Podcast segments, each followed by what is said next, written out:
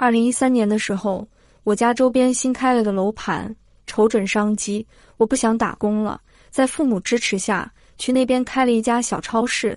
当时开的时候，周边只有一家超市，那一阵确实生意好啊。可到十四年下半年的时候，这个新小区居然已经有五家超市了，眼看着根本无钱可赚了，加上网购的冲击，其实我觉得其他几家也未必挣多少。但无奈人家是连锁店，比我耗得起呀，于是就把超市转让了，思考着做点其他生意吧。那年我已经二十八岁了，父母希望我找个工作，正经找个女朋友，考虑自己的终身大事，我却不甘心，也不愿意重新朝九晚五的去上班了。有天有个平时很吝啬的朋友请我吃饭，我才知道他股市里挣了钱。本来对这些东西无感，不过我那时候手里有点小资金，一时没合适的项目，在朋友的鼓吹下，我也把钱投进了股市里。说来运气真不错，年前不过三个月不到的时间，我居然收益了百分之二十三，于是便很认真的开始研究起股市来。到十五年开年，我就把心思全部放在了研究股票上来了。父母劝告我说：“这个不是正事。”而且关键是，很多女孩会讨厌我做这个，女朋友都不好找。当务之急就是先找事做，再找女朋友。可十五年上半年股市赶上了大牛市，我哪有心思听父母唠叨？想着有钱就有女人，男人就算再老点都不怕。于是我每天就盯着电脑坐着一动不动，看盘复盘，学习各种理论。累了晚上就去舞厅耍耍，放松放松心情。遇到合适的姑娘也会勾兑出去耍一盘，也许是股市太顺利了吧，我那段时间有些膨胀了，自信满满的。人在顺境的时候，连思维都变得活跃起来了。有天去舞厅耍，我遇到一个女孩，我居然想凭借我的三寸不烂之舌把她给收了。对的，就是收来做我的长期女朋友。为啥有这个想法呢？因为首先她不算漂亮。但是年轻啊，最多也不到二十三岁，丰乳肥臀，皮肤白皙，五官柔和，是我喜欢的类型。第二，他刚进舞厅一个多月，相对来说还没那么职业化，更关键的是还没下水。我观察过他好几天，没见他跟谁出去过。一般新来的女人不太懂得跟男人要额外的费用的，相对便宜好打发。第三，我那时候感情真空期。打算先发展起来，至于以后看情况再定呗。我没正经工作，相对社会上找女朋友困难些。就算我们以后分手了，我也不亏的。如果确实本性善良、知冷知热的人，我就认真当女朋友处，可进可退的嘛。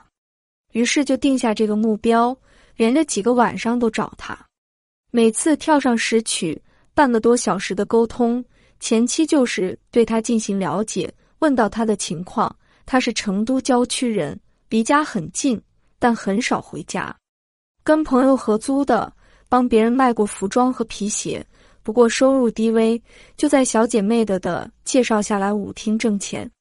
他那时候二十二岁，跟父母说在成都一家公司当文员，父母也从未怀疑过他。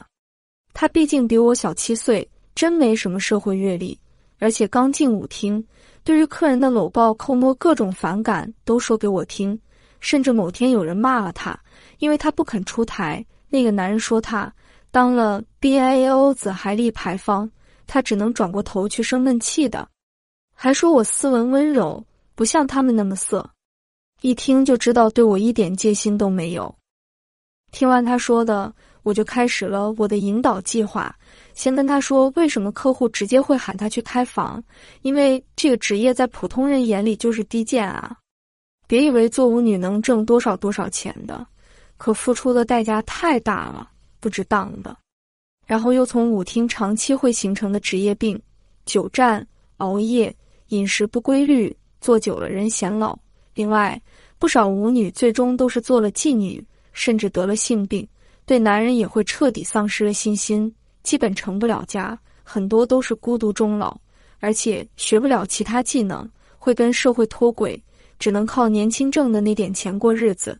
一般高消费习惯了以后，很难适应平淡的生活。那点钱还不够自己养老的，很多下场都很凄惨的，可谓得不偿失。我那段时间总是在网上找一些舞女凄惨的故事说给他听，真是下足了功夫啊。不过确实收到了效果的。他毕竟年轻单纯，我那些话也不全是虚言，他总是听得连连点头。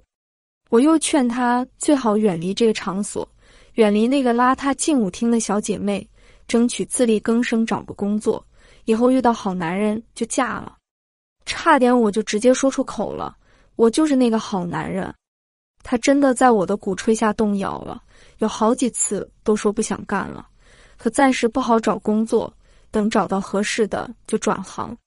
我知道这个时候最关键，不能让他在舞厅继续了，不然功亏一篑，晚上也就不去舞厅了，都约他出来逛街、看电影什么的，他也欣然赴约。去舞厅就变成三天打鱼两天晒网了，在外面玩也不会跟我要钱，就像刚开始交往的男女朋友那样处着，眼看就能收网了。可我没预料的是，那年六月股市突然就断崖式的下跌了，而且毫无征兆，我的全部身家都在里面啊！哪还有心思泡妞？成天幻想着国家队救市，喜欢听别人说股市可能反转的各种小道消息，沉溺在幻想、悲哀、后悔、绝望等各种复杂情绪中无法自拔。中间他找我几次，我都没心情理他的。没了事业，没了钱财，就算他嫁我，我也养不起呀。所以就没怎么回他消息。可能他感受到我的冷落吧。于是过了些日子，他就消停了，不再找我了。我也在没心思管他的事。后来股市又一次大跌，我的心都快死了。直到我彻底绝望后，我终于从梦中醒来，重新开始调整自己，从外卖小哥开始做起。父母没怪我把钱亏了，老父亲说了一句我至今感怀的话：“算了，又不是栽在吃喝嫖赌上的。”年轻人搞事业，走点弯路也正常。我开始踏踏实实的生活挣钱，又等了几年，我也结婚成家了。本来对他早没印象了，只当是当年我飘的时候做的一件荒唐事而已。可没想到，今年三月份的一天，我居然接到了一个电话，磨磨唧唧半天不说话。我打算挂了他，却开口问我还记得不记得他。他一说是谁，我就全部想起来了。他约我见一面，喝喝茶。那天他开的一辆本田思域，告诉我这是她老公给她买的第二辆车，第一辆是自动挡的两厢长安。